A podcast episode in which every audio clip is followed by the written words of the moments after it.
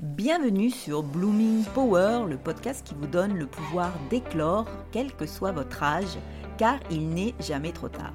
Je suis Emma, votre hôte, et je vous aide à vous découvrir, à prendre confiance en vous, à vous épanouir, à mener une vie plus riche, plus saine et plus sereine. Pensez à vous abonner pour ne manquer aucun épisode et installez-vous confortablement, éteignez le téléphone, ce moment est rien que pour vous. Nous allons parler aujourd'hui de la loi du moindre effort. Alors qu'est-ce que la loi du moindre effort? Comment je peux m'en servir pour améliorer ma vie? Comment savoir si ce que je fais va marcher ou pas? Comment savoir si cela me convient ou pas? Quand est-ce qu'on doit abandonner quand ça ne marche pas?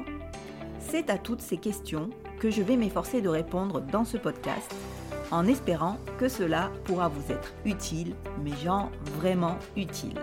Allez, on se retrouve de l'autre côté tout de suite, le temps de boire mon café et je vous rejoins. Alors, il y a une question qu'on me pose souvent, c'est comment savoir qu'on fait fausse route, que l'on dépense en vain son énergie sur un projet, que l'on n'est pas à sa place, quand faut-il s'arrêter, abandonner, quand faut-il persévérer? Effectivement, ce n'est pas toujours facile de savoir s'il faut s'arrêter quand quelque chose ne marche pas ou s'il faut encore persévérer. La littérature et les journaux sont pleins d'exemples de personnes qui ont galéré et qui un jour sont parvenues, en dépit de tous les obstacles, à réaliser leurs rêves.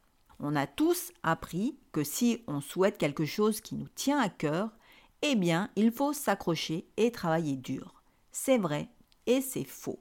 Vous allez me dire, avec ce genre de réponse, on n'est pas rendu. Imaginons, je souhaite devenir une musicienne reconnue Pouvoir vivre de ma musique, c'est ma passion depuis toujours. Dans ce cas, je dirais qu'il n'y a aucun problème, c'est un choix du cœur, il n'y a pas à le remettre en question, il n'y a pas d'ambiguïté, c'est vraiment de la musique que vous devez faire, car c'est votre passion, et que si vous ne suivez pas cette voie, vous allez dépérir. La vraie question n'est pas de savoir si vous devez arrêter de poursuivre votre rêve, mais de savoir comment le faire. La mauvaise variable, c'est vouloir être reconnu, car tout le monde ne peut pas être reconnu au sens de célèbre. Il faut donc réajuster la question. Comment faire pour pouvoir poursuivre mon rêve de faire de la musique et peut-être un jour être reconnu? Si vous rêvez de devenir Adele ou Taylor Swift, rien ne peut vous assurer que cela arrivera. Ça peut arriver comme ça ne peut ne jamais arriver. Nous n'avons pas toutes les cartes en main. Je dirais que votre chemin de vie n'est peut-être pas celui-ci. Vous l'avez choisi car c'est le plus brillant, mais il y a des tas d'autres manières de faire ce que l'on aime sans la dimension grand succès. Ce dont on peut être certain, par contre, c'est qu'il est possible de poursuivre son rêve d'être musicienne sans un immense succès. On peut simplement être reconnu car on est excellent dans son art. Pour cela, il suffit simplement de travailler sans relâche pour devenir la meilleure musicienne que l'on puisse devenir. Dans ce cas, c'est simplement une question de travail et parfois de travailler plus que les autres. Quand on devient excellent dans ce qu'on fait, ou même très bon, et c'est à cela que mène la passion, hein, car on ne compte pas ses heures dans ces cas-là, eh bien, se présentent inévitablement des opportunités de travailler dans ce qu'on aime faire. On peut facilement trouver un emploi dans la musique et continuer à poursuivre son rêve de célébrité, de créativité en parallèle. Personne ne peut prédire où cela va nous mener, ni à quel moment, et d'ailleurs, la vie ne serait pas drôle si elle ne nous réservait pas des surprises. La seule mauvaise idée que vous pourriez avoir, c'est d'abandonner car personne ne viendra vous chercher pour faire de vous une star ou une musicienne recherchée par les meilleurs. Il n'y a en fait que la persévérance et le travail continu qui pourront vous donner cette opportunité, tout comme de chercher les moyens de continuer à faire connaître votre travail le plus efficacement possible. Faire de son mieux et après, c'est l'univers qui décide de nous mener là où il pense qu'on sera le plus utile. Vous devez simplement trouver le moyen d'en vivre correctement en attendant, car ceux qui misent tout sur la célébrité et le succès sont obligés d'abandonner. Misez sur le temps, le développement de votre talent, votre travail et l'idée de pouvoir faire ce que vous aimez est déjà une énorme chance. Quand j'écris sur mon blog, quand je partage, quand je crée du contenu, je le fais parce que ça me plaît, parce que c'est une passion depuis 15 ans. Si je ne le fais pas, je ne me sens pas bien. Peu importe que 10 personnes ou 10 000 me lisent.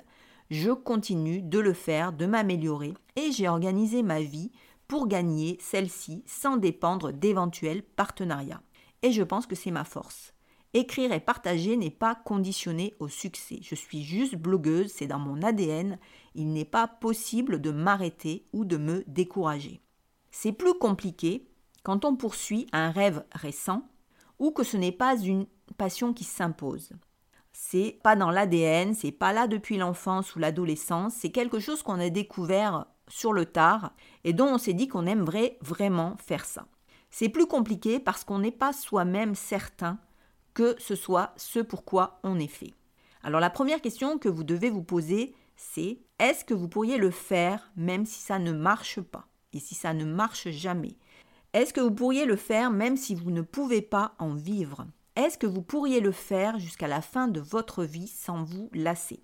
Pour ma part, je peux répondre oui sans hésiter à toutes ces questions.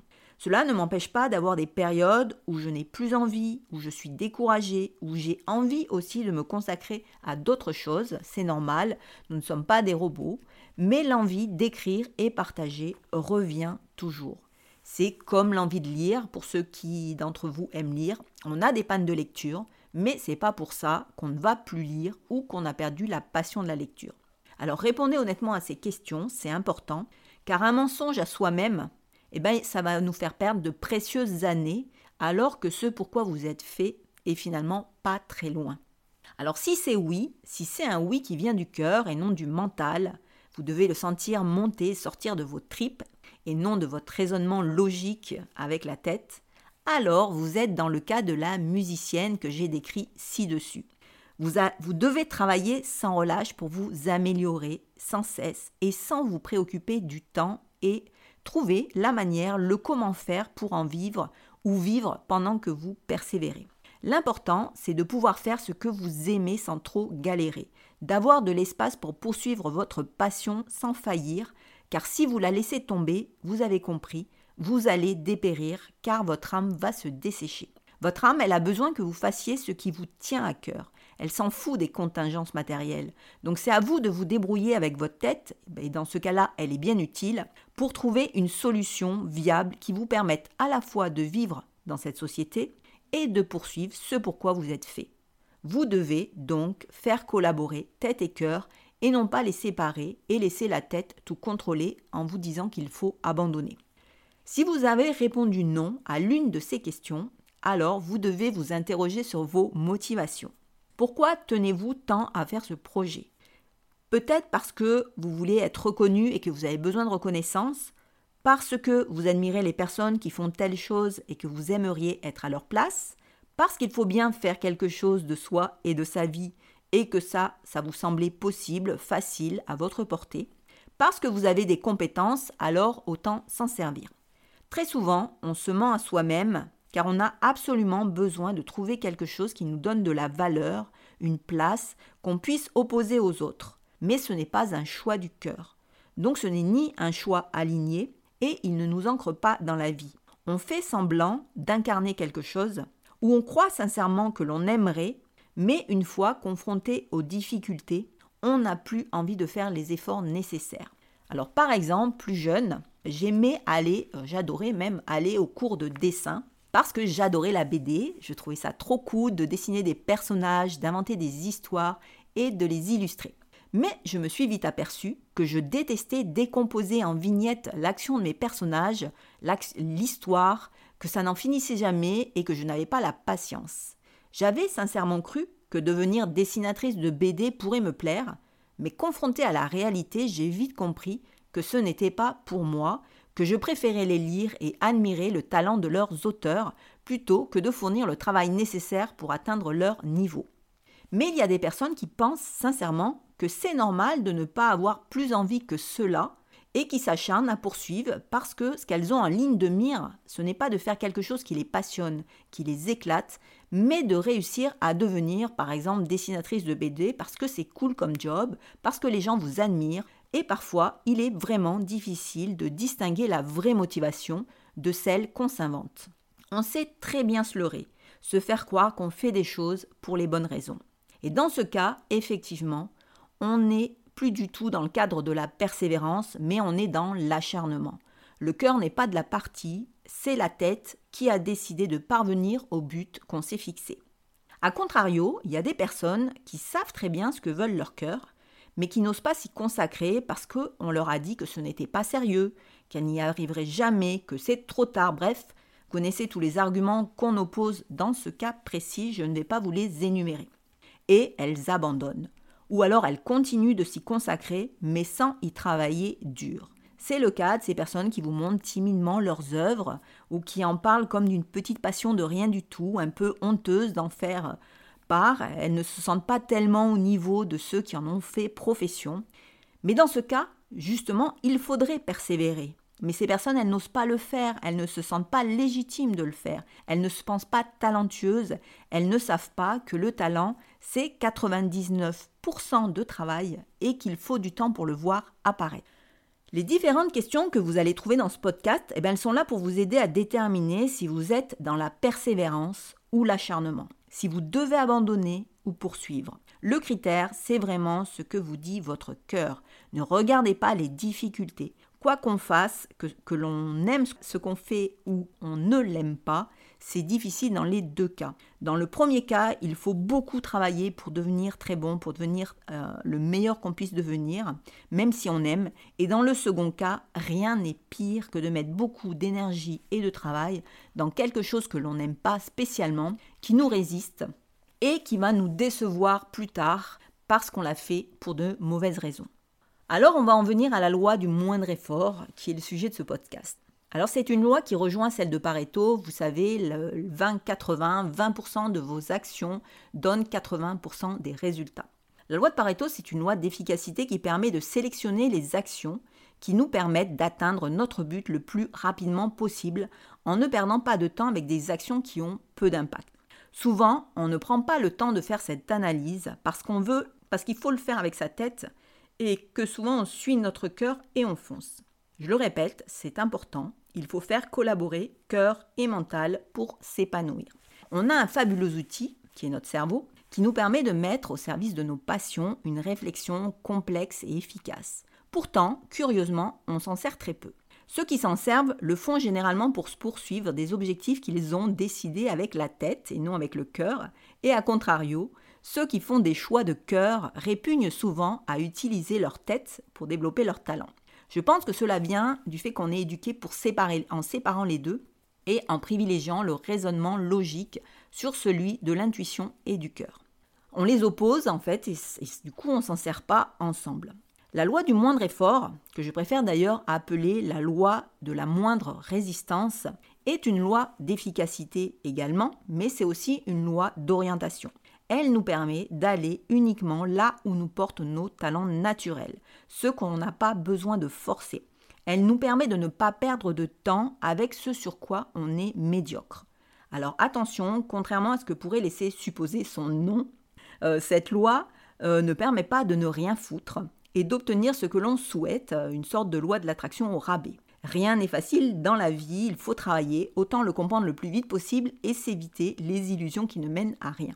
Mais certaines lois existent pour nous faciliter la vie et celle-ci en fait partie, comme vous allez le voir. Alors vous le savez, l'école et moi, on n'est pas très amis. Et c'est d'ailleurs un des reproches que je lui faisais déjà quand j'étais sur ses bancs, c'est qu'elle nous demande de mettre nos efforts là où on n'est pas bon. Alors c'est pas la faute de vos profs, c'est celle du système.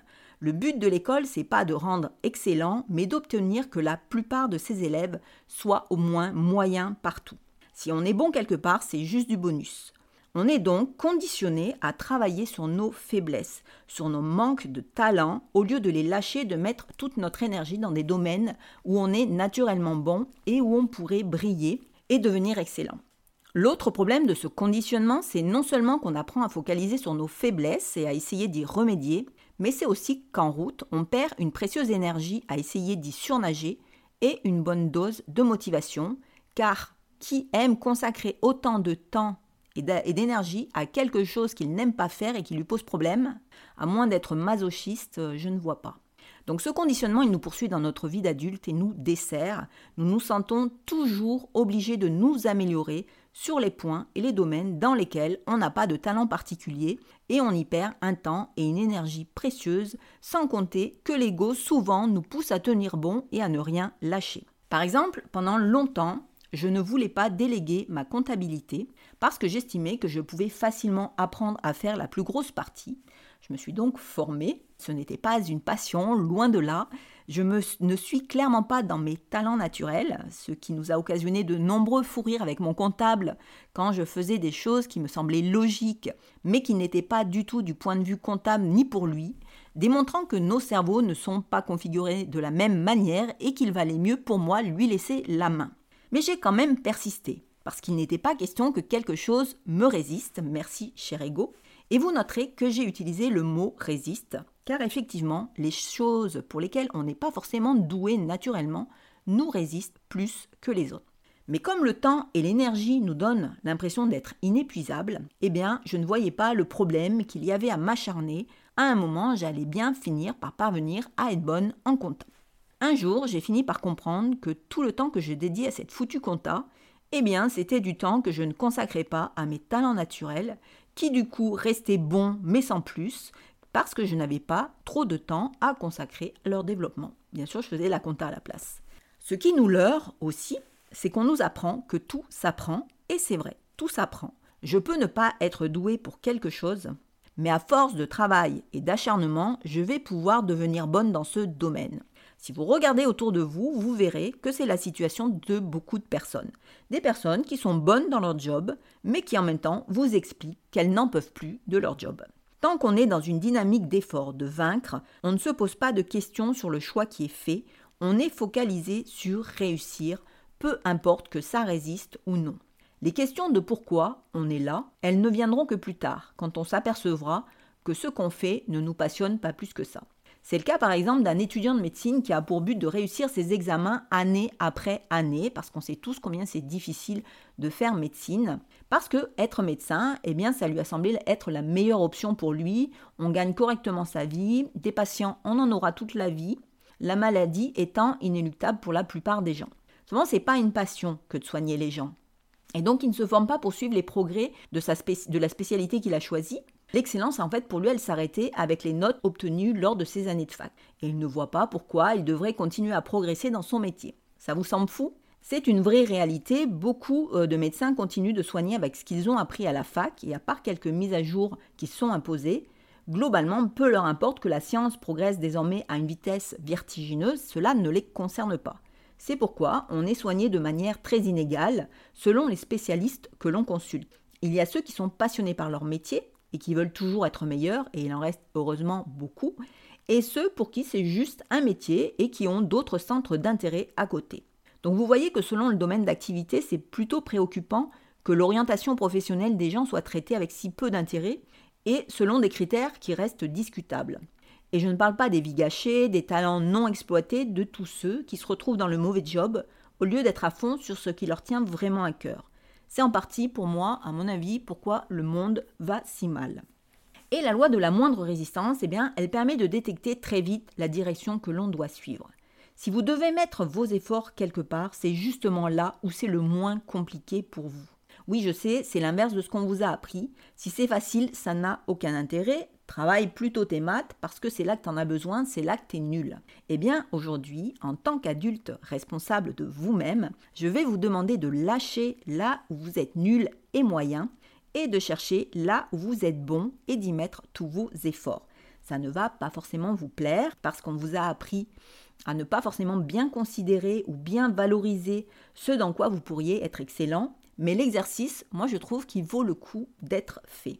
Alors je comprends bien que si vous êtes ingénieur, il semble que vous êtes plutôt bon dans la pâtisserie. D'ailleurs, toutes les fins de semaine, on vous trouve au fourneau en train de pâtisser, de perfectionner vos techniques, d'innover, de faire des essais. Eh bien, vous n'aurez pas forcément envie de convenir qu'il vaudrait mieux que vous soyez pâtissier qu'ingénieur, et vous allez m'objecter que c'est juste une passion comme ça, mais que vous ne vous voyez pas en faire un métier, surtout maintenant. Alors prenons la question sous un angle différent. Êtes-vous un excellent ingénieur? Passez-vous votre temps à progresser ou vivez-vous sur vos acquis et votre expérience? Lisez-vous des revues, des ouvrages dans votre domaine chaque soir en rentrant du travail? Avez-vous encore l'envie de vous surpasser? Si la réponse est non, alors on peut légitimement se demander si vous ne déportez pas cette énergie et cette envie sur ce qui vous plaît réellement, c'est-à-dire faire des gâteaux, domaine dans lequel il ne vous coûte rien de chercher sans cesse à vous améliorer, à progresser, dans lequel vous aimez créer et qui sont des moments dans, les, dans lesquels vous ne pensez à rien d'autre qu'au plaisir que vous retirez de faire ce que vous faites.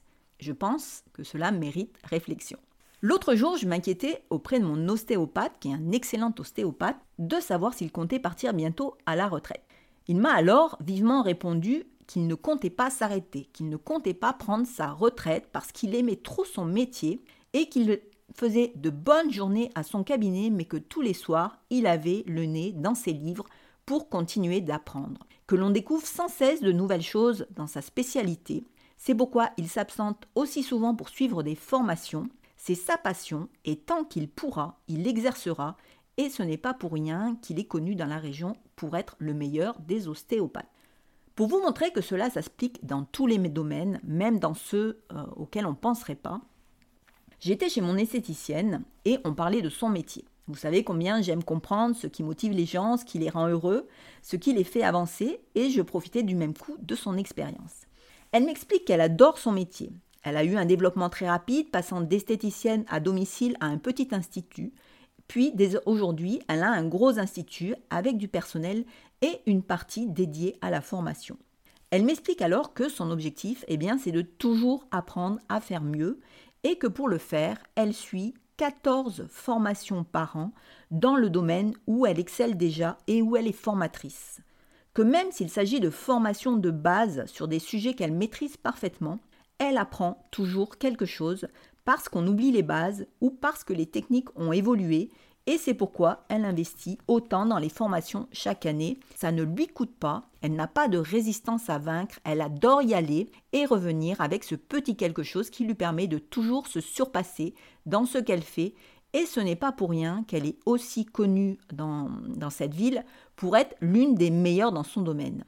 Et j'avoue qu'elle m'a donné une grande leçon parce que 14 formations par an, il faut les faire. La loi du moindre effort nous indique que l'on doit mettre tous ses efforts là où on est déjà bon, passionné, et là où il semblera facile d'être excellent. Alors attention, hein, il ne s'agit pas de devenir bon dans quelque chose sans effort. Hein. Comme le montrent les exemples que je vous ai cités plus haut, les personnes, elles font beaucoup. Elles ouvrent des manuels d'anatomie et des livres tous les soirs, comme mon ostéo, ou elles font 14 formations, comme mon esthéticienne. Ce sont des efforts qui les surclassent par rapport à un professionnel qui se contente de faire son job, même s'il le fait bien. Il faut donc faire des efforts. Cela demande de la volonté, de la persévérance, de l'engagement. Le moindre effort est dans le fait qu'ils prennent plaisir à faire ces efforts, parce qu'ils nourrissent leur passion. Tout ce que l'on apprend est difficile. Apprendre est difficile. Et la résistance n'est pas dans la difficulté de l'effort, mais dans ce que vous ressentez. Si vous faites quelque chose qui vous demande des efforts, mais que ces efforts vous coûtent beaucoup, que vous avez du mal à vous y mettre, et que vous avez du mal à comprendre, que ce que vous apprenez vous résiste, ce n'est pas fluide, vous n'y prenez pas de plaisir particulier, vous n'êtes pas au bon endroit, vous n'êtes pas en train de faire quelque chose pour lequel vous êtes fait. Il y a des personnes qui estiment qu'elles doivent galérer pour faire quelque chose pour que ça en vaille la peine, et donc se détournent de ce qui leur semble facile. Merci le conditionnement scolaire. C'est souvent pour cette raison qu'on passe à côté de ces talents, car ça nous semble trop simple, trop évident, trop facile pour qu'on y accorde de l'attention. C'est pourquoi il faut déconstruire ce que vous avez appris pour regarder les choses d'une autre manière. Vous devez aller vers ce qui vous est facile et y mettre toute votre énergie, vos efforts pour le développer sans culpabilité. Le talent, c'est du travail, du travail et encore du travail. Il est temps de vous y mettre à 200% et lâcher le reste. Laissez-le à ceux c'est le talent naturel, même si votre ego vous hurle dans l'oreillette que socialement, l'autre domaine, celui qui vous résiste, il est quand même plus valorisant. Quand on est à sa place, quand on est bon par passion, quand on est toujours en chemin pour s'améliorer, le statut social, il disparaît complètement de nos préoccupations. Parce que ce qui devient important pour nous, c'est de devenir le meilleur possible dans ce qu'on fait, pour se valoriser à nos propres yeux, et parce qu'ainsi on se sentira en sécurité avec soi-même. Ce que vous gagnez de cette manière, personne ne peut vous l'enlever ou l'évaluer, car vous êtes seul à décider ce que vous apprenez, où vous allez mettre vos efforts pour progresser, parce que vous êtes en évolution constante et que chaque jour vous devenez une personne différente grâce à cette progression. Voilà, nous arrivons sur la fin de ce podcast. Donc n'hésitez pas à faire un petit audit de vos différentes activités avec la loi de la moindre résistance. C'est pas forcément facile, surtout quand ça fait longtemps qu'on fait l'inverse, qu'on force sa nature et qu'on a enfin trouvé une situation de relative stabilité. Mais vous n'êtes en aucun cas obligé de bouleverser votre vie. Vous pouvez décider de vous donner une chance, de mettre plus d'énergie, de temps, de persévérance sur des activités ou dans des domaines ou dans des projets que vous considérez jusqu'à présent comme secondaires parce que trop plaisant, trop facile pour être valorisé et valorisant et laissez faire le temps, vous verrez bien où ça vous mène. Par contre, abandonnez ce que vous ne faites pas avec le cœur, quelqu'un le fera mieux que vous, c'est sans regret, ne vous acharnez pas. Et si vous savez ce que votre âme et votre cœur souhaitent, alors persévérez. Trouvez simplement comment faire pour poursuivre. J'espère que ce podcast vous amènera à une réflexion épanouissante. Il n'y a pas à regretter ce que l'on n'a pas fait plus tôt. Il faut simplement s'inquiéter de ne pas regretter les choix qu'on ne ferait pas aujourd'hui. Je n'ai pas de livre spécialement à vous conseiller, euh, si ce n'est peut-être le, le, podcast sur la puissance des objectifs minuscules, notamment pour ceux qui auront l'impression de se trouver devant une montagne en s'apercevant qu'il ou elle n'a pas mis son énergie et son temps au bon endroit et qu'il leur faut corriger le tir. En dessous du podcast, vous trouverez comme d'habitude les liens vers mon blog et mon compte Instagram où vous trouverez d'autres conseils pour vous aider. Vous pouvez aussi vous inscrire à ma newsletter pour recevoir du contenu réservé à mes abonnés chaque lundi. N'hésitez pas à partager ce podcast si vous pensez qu'il peut aider d'autres personnes. Et pour l'aider à fleurir lui aussi, vous pouvez le noter 5 étoiles sur Spotify ou Apple Podcast. Je vous en remercie par avance. Vous pouvez aussi m'envoyer un petit mot sur Instagram ou sur mon blog pour me faire part de vos problématiques. Je pourrais décider de faire un podcast sur le sujet. Et on se retrouve la semaine prochaine. En attendant, je vous souhaite une excellente fin de semaine, beaucoup de passion et de cœur dans ce que vous faites. C'est ainsi que le monde se portera mieux. Et je vous embrasse bien fort.